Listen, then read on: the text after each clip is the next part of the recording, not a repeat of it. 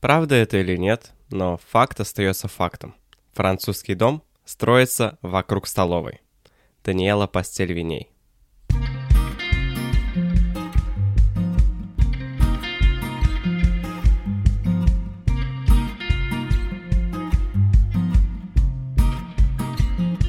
Добро пожаловать в подкаст «Страну к столу».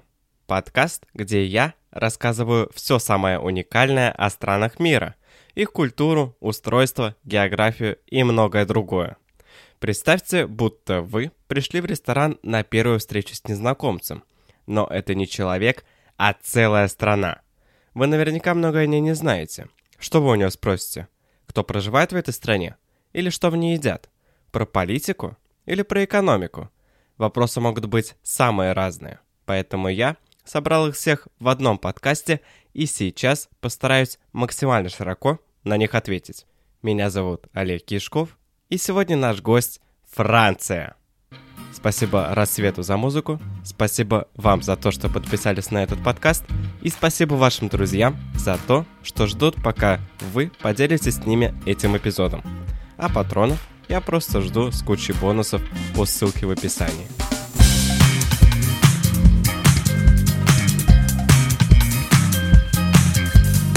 Итак, шорт-лист, что каждый, абсолютно каждый знает о Франции. Эйфелева башня, Париж, круассаны, Триумфальная арка, красота французского языка. Фанаты кино знают, что во Франции проводится Канский кинофестиваль, Любители авто знают, что во Франции производятся Рено и Пежо. Любители кулинарии знают о звезде Мишлен, а любители мультиков о Диснейленде. Ну и так далее. Все мы знаем все самое яркое Франции, самое раскрученное. Но мало кто знает о простой жизни в этой стране, которая также уникальна. Давайте разбираться.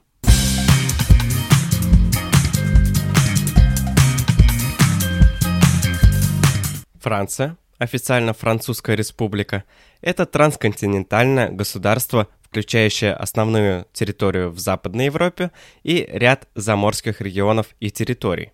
Столицей является Париж. Кстати, к заморским территориям Франции относятся целых 13 государств. Это преимущественно острова, такие как Гваделупа, Майота и Мартиника, но Гвиана находится на южноамериканском континенте. Население Франции составляет 67 миллионов 400 тысяч человек. По территории занимает 48 место в мире. Название страны происходит от латинского «Франкия» или «Страна франков», от названия германских племен, поселившихся на этой территории. Немного современной истории Франции. В 1958 году была принята новая конституция, тем самым образована так называемая Пятая республика, которая существует до сих пор. В целом, послевоенное развитие Франции характеризовалось развитием промышленности и сельского хозяйства, поощрением национального капитала, экономической и социальной культурной экспансии в бывшие африканские и азиатские колонии, развитием науки и культуры, усилением мер социальной поддержки, а также противодействием американизации культуры. В связи с ростом числа выходцев из стран Африки во Франции обострилась проблема мигрантов, многие из которых являются мусульманами. С одной стороны, это вызывает рост популяции ультраправых организаций у коренных французов, с другой стороны, Франция становится ареной беспорядков и терактов.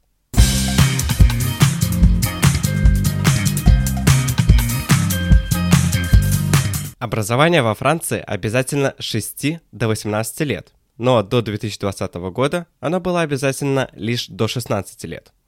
А начнем мы еще раньше, с детского сада. Ходить в детский сад не обязательно, но на сегодняшний день практически все французские дети в возрасте от 3 до 5 лет учатся в детском саду. В образовательные задачи детского сада входят развитие языка и подготовка к письму, подготовка к школе, самовыражение, открытие для себя мира, умение воспринимать, чувствовать, воображать и создавать. Образование в начальной школе начинается с подготовительного курса для детей 6 лет и состоит из 5 классов, вплоть до 10 лет. Но интересно, что года обучения обозначаются не цифрами, как мы привыкли, первый класс, второй класс, а как бы уровнями, которые по порядку CP, CE1, CE2, CM1, CM2. Эти сокращения расшифровываются как подготовительный курс, начальный курс, первый и второй, средний курс, первый и второй. Среднее образование делится на две ступени – колледж и лицей, и длится 7 лет. Сначала идет колледж, и самое интересное, что нумерация классов в колледже идет в обратном порядке – с 6 по 3 класс. Предлагаю коротко обсудить каждый год. В шестой класс берут всех выпускников начальной школы без экзаменов. Целью является закрепление полученных в начальной школе знаний, подготовка учеников к самостоятельному обучению. В этом классе ученики выбирают первый иностранный язык. В пятом и четвертом классах целью является углубление полученных знаний. Особое внимание уделяется успеваемости и подготовке к выбору профессионального направления в лицее. И, наконец, третий класс подготавливает учеников к выбору одного из трех лицейских направлений. В конце третьего класса ученики сдают национальный экзамен, причем его результаты никак не влияют на переход в следующий класс. Лицеи подразделяются на три типа – общий, технологический и профессиональный. Обучение длится 2 или 3 года. В лицеях общего типа по итогам экзаменов выдается общий бакалавриат, дающий право доступа к высшему образованию – по окончании технологического лицея сдаются экзамены на получение технологического бакалавриата. Это право на обучение в университете по своей специальности. Высшее образование доступно только при наличии диплома бакалавра. Система высшего образования во Франции отличается большим разнообразием вузов и предлагаемых дисциплин. Основными во Франции являются циклы обучения. Давайте их быстренько разберем. В 18 лет начинается первый цикл длительностью в 2 года. Он называется DEUG, ДИУК, или же Диплом об общем университетском образовании. Второй цикл длится год, называется лиценз, фактически получение степени бакалавра. Далее идет третий цикл под названием Майтризи, длится один год. После него решается, по какому направлению студент хочет учиться впоследствии. А следующий цикл – это либо DEA, DIA, обучение исследовательской работе, или ДИС, профессиональный диплом. Существует также постуниверситетское образование, докторат, которое длится 3-4 года. К лучшим университетам Франции относятся Парижский университет наук и литературы, Страсбургский университет, университет Монпелье, Парижский университет Сорбона.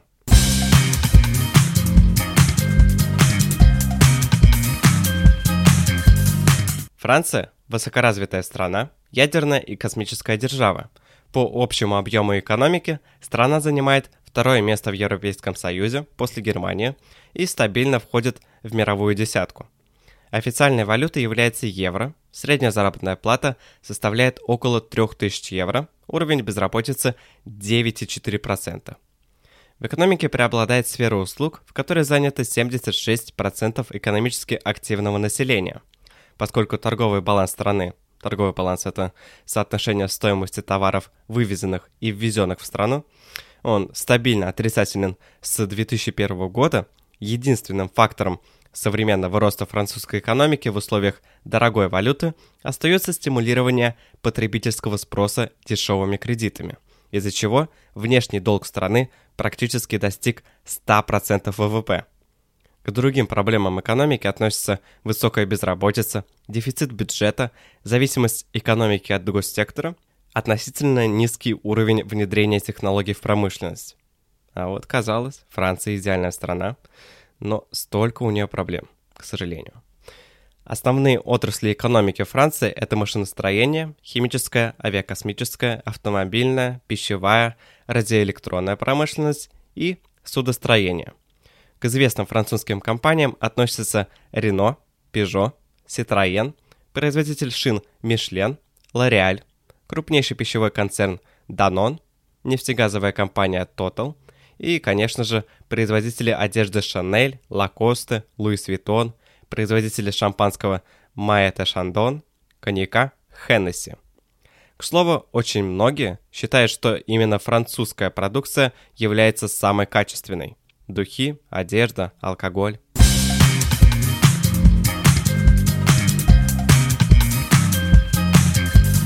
Французский туризм. О да. много всего надо сказать, но радует, что у Италии было больше, а значит сейчас вы не так сильно перегрузитесь от информации. Туризм во Франции представляет важный аспект экономики страны. Начиная с 1990-х годов, Франция стоит первой в списке самых туристических мест в мире.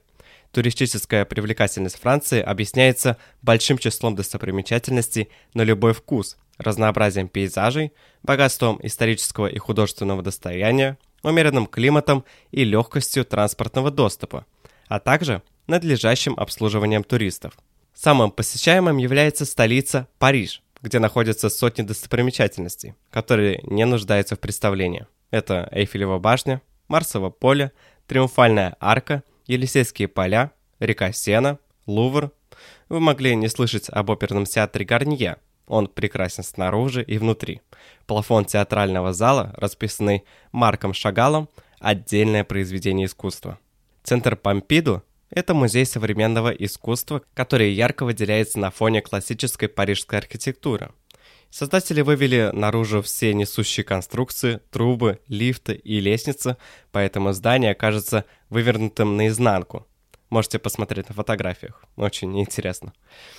Обычно в центре Помпиду проходят выставки известных деятелей искусства. Собор Нотр-Дам-де-Пари, или как его обычно называют Нотр-Дам, находится на маленьком острове Сите – Считается, что именно там поселились первые жители Парижа. У входа в собор есть археологическая экспозиция, где можно узнать об истории основания города. Но вы наверняка помните, что в апреле 2019 года в этом соборе случился пожар, и по этой причине он все еще закрыт для посещения. Дом инвалидов – это красивое здание в форме военного бастиона.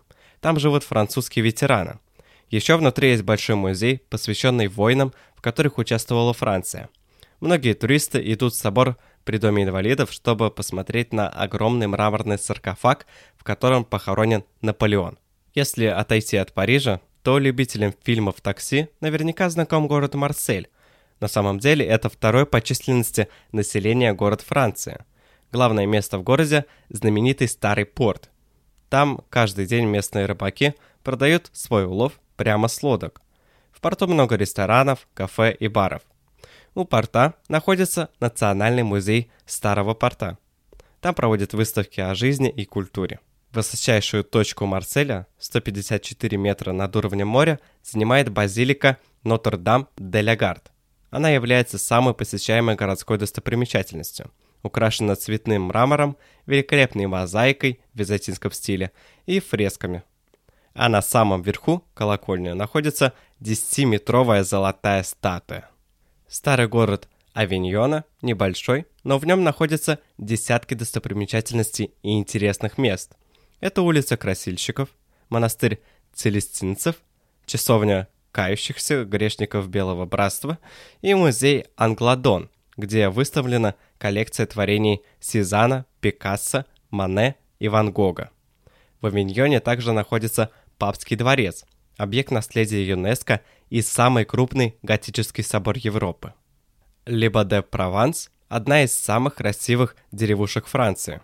В ней находится потрясающий средневековый замок Лебо, еще там расположена мультимедийная галерея Carrires des Lumières, и все поверхности помещения приводятся в движение под трехмерный звук. Если вас интересует море, то на Лазурном берегу есть городок Бормле-Мимоза. Главной достопримечательностью города считается летняя резиденция французских президентов – замок Форт де Бригансон. Его не так давно открыли для туристов. А если вы хотите попробовать настоящее французское вино, то отправляйтесь в мировую винную столицу Бордо. В нем можно посетить готический собор Сен-Андре, погулять по набережной и полюбоваться зеркалом воды. Это большая площадь из гранитных плит. Каждые 15 минут она всего лишь на 2 см наполняется водой, которая потом испаряется и создает туман до 2 метров высотой. Ну и, конечно, в Бордо стоит погулять по пешеходной улице Сент-Катрин, протяженностью больше километра, со множеством модных бутиков и кафе. Любителям политики наверняка известен город Страсбург, который называют парламентской столицей Европы. Там проходят заседания Совета Европы, Европейского парламента и Европейского суда по правам человека. В здании, где проводятся заседания, можно посмотреть интерактивные выставки о влиянии парламента на жизнь людей и, если повезет с погодой, подняться на обзорную площадку на крыше. Другая причина посетить Страсбург – рождественская ярмарка в декабре. Она является одной из старейших в Европе и проходит уже на протяжении четырех веков. Весь декабрь здания и улицы города празднично окрашены, центральные площади заставлены многочисленными лавками с пряными сладостями и рождественскими сувенирами ручной работы.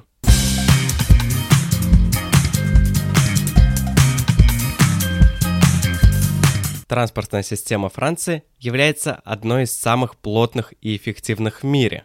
Большое значение имеет железнодорожный транспорт, особенно электрифицированный и высокоскоростной. Франция – лидер среди стран ЕС в этой сфере скоростных поездов. Она участвует в ряде проектов в Европе, а также в США. Более 50 крупных городов связаны между собой высокоскоростными железными дорогами. Общая протяженность автомобильных дорог составляет 950 тысяч километров. Уровень безопасности на французских дорогах достаточно высок, власти постоянно стараются повышать его и дальше. Одно из последних нововведений – обязательное наличие алкотестера в машине. Ну и, конечно же, соблюдение скоростного режима. Французские штрафы достаточно суровы. Быстро развивается авиационный транспорт. Крупнейшая авиационная компания Air France, дочерняя компания которой называется HOP с восклицательным знаком. Во всех крупных и средних городах имеется аэропорт. Особенность внутренних авиаперевозок Франции заключается в том, что нередко авиационный транспорт оказывается не только значительно быстрее, но и заметно дешевле железнодорожного. Водный транспорт во Франции существует по большей части для развлекательных целей.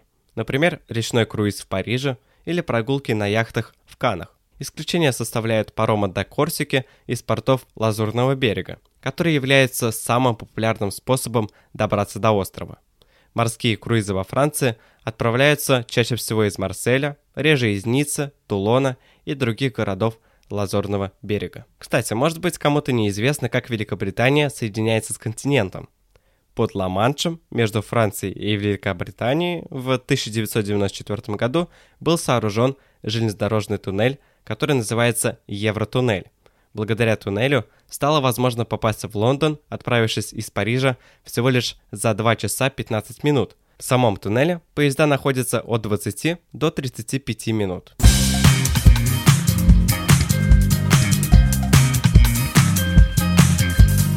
Настало время ненормального прогноза погоды. К нам подключается всеми любимый или нелюбимый, я не знаю, никто в комментариях не пишет, Матео Чиковани. Оп-оп-оп, всем доброго времени суток! А сутки во Франции длятся 24 часа. Франция находится в умеренных широтах и является единственной европейской страной, которая находится в четырех климатических зонах. Атлантическая на западе, континентальная в центре и на востоке, альпийская и средиземноморская на юге. Климат Франции благоприятен для жизни, а климатические условия весьма разнообразны. В Нормандии и Британии характерным является морской климат, распространяющий свое влияние на всю западную часть страны. Особенно мягким и влажным климатом отличается Бретан, для которой характерна малая разница между летними и зимними температурами, а также пасмурные дни с сильными ветрами. Зимой здесь тепло, средняя температура января 7 градусов Цельсия, но лето прохладное, пасмурное, в июле плюс 17 градусов Цельсия. А в восточных районах страны доминирует континентальный климат. Здесь годовая амплитуда среднемесячных температур составляет 20 градусов Цельсия. Равнины на южном побережье обладают приятным средиземноморским климатом. Морозы здесь крайне редкие, проливные дожди весной и осенью хоть и сильны, но кратковременны, а летом дождей практически не бывает. И, наконец, юг Франции, регион, где около 100 дней в году дует мистраль. Холодный сухой ветер. Не знаю, как там люди живут. Я люблю солнце и поесть абрикосов. А с вами мы встретимся на следующей неделе.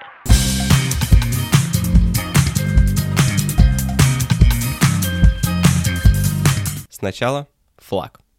Французский триколор из трех вертикальных полос, синий, белый и красный, передает три основные идеи Великой Французской революции – свободу, равенство и братство. Своим возникновением эта комбинация цветов обязана маркизу де Лафайету, обратившемуся с предложением к революционно настроенным гражданам носить трехцветную красно-бело-синюю кокораду. Красный и синий издавна считались цветами Парижа – а белый был цветом французской монархии. Хотя триколор вышел из употребления после поражения Наполеона при Ватерлоо, он вновь появился в 1830 году при содействии того же маркиза де Лафайета и остается флагом Франции до сих пор. Франция – унитарная республика президентского типа. Основным законом государства является Конституция, принятая 4 октября 1958 года. Она регламентирует Э, функционирования органов власти Пятой Республики. Да, после многочисленных французских революций Франция называется уже Пятой Республикой. Главой государства является президент с 2017 года Эммануэль Макрон. Кстати, президент среди прочих полномочий может назначать премьер-министра и утверждение его кандидатуры национальным собранием не требуется, так как национальное собрание имеет право в любой момент объявить правительству вотум недоверия. Законодательная власть во Франции принадлежит парламенту, включающему в себя две палаты – Сенат и Национальное собрание.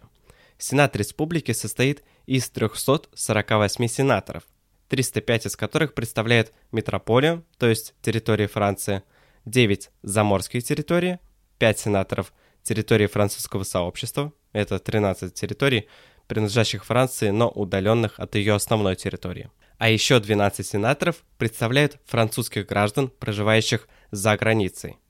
Сенаторы избираются на шестилетний срок коллегии выборщиков, состоящей из депутатов Национального собрания, генеральных советников и делегатов от муниципальных советов. Национальное собрание, депутаты которого избираются на основе прямого всеобщего голосования сроком на 5 лет, состоит из 577 депутатов. Если говорить об интересных партиях Франции, то можно с уверенностью выделить партию с названием «Охота, рыбалка, природа, традиции». Основана она в 1989 году в виде ассоциации и борется за защиту традиционных ценностей сельской Франции. Еще в 1976 году была основана партия Марксистско-Ленинская коммунистическая организация, которая следует взглядам, схожими с коммунистической партией Китая, а именно с теорией маоизма.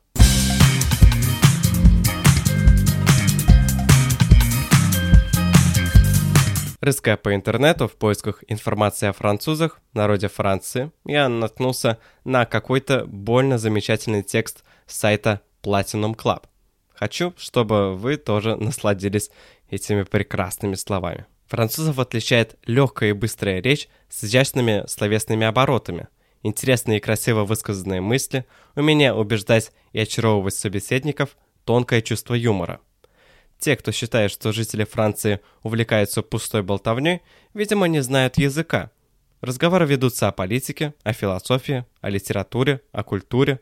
В большинстве своем французы умны и начитаны, ведь не зря существует распространенное высказывание. Римляне созданы, чтобы завоевывать мир – русские, чтобы чувствовать, а французы, чтобы мыслить. Прирожденные философы, они умеют анализировать свои мысли и поступки и постоянно ощущают потребность высказать свои чувства и делиться своими идеями. К национальному языку у французов трепетное отношение. Их можно очаровать одной попыткой заговорить по-французски. Правда, они тут же для удобства перейдут на английский, который, впрочем, в большинстве своем знают не очень хорошо и недолюбливают. Такое же бережное отношение высказывают жители Франции ко всему национальному – истории, культуре, литературе, кухне. Их отличает гордость за свою страну, стремление к национальной обособленности. Из-за склонности к фантазированию и экспериментам французы, в отличие от англичан, любят все новое. Именно они стали законодателями моды как в одежде, так и в других сферах жизни. Страшные поклонники любых нововведений, они с ажиотажем ждут новинок в кино, технике, дизайне. Мода во Франции меняется стремительно, но французам нравится такой активный темп жизни. Удивительно, что при таком стремлении ко всему новому они любят старинные дома, антикварные вещи, выдержанные вина, сыры, коньяк. Где у них особое отношение, никогда уважающий себя француз не будет есть на ходу, никогда не будет запивать сыр соком или кока-колой, никогда не забудет о правилах сервировки стола. Французы менее законопослушны по сравнению с немцами или англичанами, хотя общественные нормы и правила этикета всегда выполняют неукоснительно. Но пунктуальность не входит в перечень этих норм. Опоздание – это национальная привычка, причем чем выше социальный статус человека, тем позже он может приходить. Также легкомысленно они относятся к работе. Французы медленно настраиваются на деловой лад, часто пьют кофе в рабочее время, в понедельник могут существенно опоздать. Обеденный перерыв составляет не один, а два часа, ведь обед – это не быстрый перекус, а целая церемония. Спорт во Франции развит в самых разных направлениях. Стал французский общественный деятель Пьер де Кубертен. За все время Олимпийских игр сборная Франции завоевывала больше всего медалей в велоспорте. Кроме того, соревнования летних Олимпийских игр дважды проходили в Париже в 1900 и 1924 годах, а зимние Олимпийские игры проводились трижды в трех различных городах – в Шамоне 1924, Гренобле 1968 и Альбервилле 1992. В 2024 году, впервые за 100 лет, Париж вновь примет Олимпийские игры. Сборная Франции по футболу выигрывала чемпионат мира в 98 и 18 годах, то есть является действующим чемпионом мира, и чемпионат Европы в 84 и 2000 годах. В стране проходили чемпионаты мира по футболу два раза, чемпионат Европы три раза. Вам наверняка известна велосипедная гонка Тур де Франс, которая зародилась еще в 1903 году и все годы проводилась на территории Франции. Гонка, начинающаяся в июне, состоит из 21 этапа, каждый из которых длится один день. Полная длина гонки между 3000 и 4000 километров. Трассы и протяженность этапов каждый год меняются. Самая длинная гонка состоялась в 1926 году – 5745 километров. Победителем всего тура становится тот гонщик, суммарное время которого является наименьшим среди всех участников. При этом возможно выиграть весь тур, не выиграв ни одного этапа. Такое происходило дважды.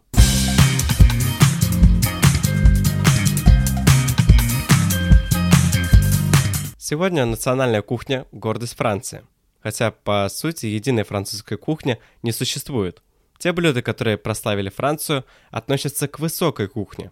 Ею наслаждаются гурманы в особые дни, и даже богатые люди не станут питаться так каждый день. Вкуснейшими образцами высокой французской кухни являются такие блюда, как суп боябес, трюфели, фуагра, виноградные улитки, а вот лягушачьи лапки, за которые французов некогда прозвали лягушатниками, это очень редкое блюдо, которое можно встретить далеко не в каждом ресторане. Французские повара виртуозно готовят мясо, они знают несколько степеней прожарки, дичь часто маринуют в красном вине, а рыбу и морепродукты в белом. Спирт выпаривается и в блюде остается приятный выраженный оттенок винограда. Еще французские повара знают более 3000 видов соусов. В них используют свежие и сухие травы, майоран, тимьян, розмарин, эстрагон. Во время трапезы приносят поднос с сырами различных видов. Гости отрезают себе кусочки любого понравившегося сыра и кладут на тарелку. Запивают сыры вином. Французы хорошо разбираются в том, какое вино подойдет в том или ином случае. Повседневная еда французов не отличается такой изысканностью, кроме того, она имеет свои особенности в различных регионах. Так, на побережье Средиземного моря блюда легкие, нежирные, из морепродуктов и овощей, а на севере предпочитают более тяжелые блюда из мяса и бобовых. Здесь готовят густые супы и сытные похлебки. В Провансе используют большое количество трав. Нормандия – родина яблочных пирогов, густых соусов и сыра камамбер. Перегор славится своими трюфелями, а в Бретоне часто едят артишоки с бараниной.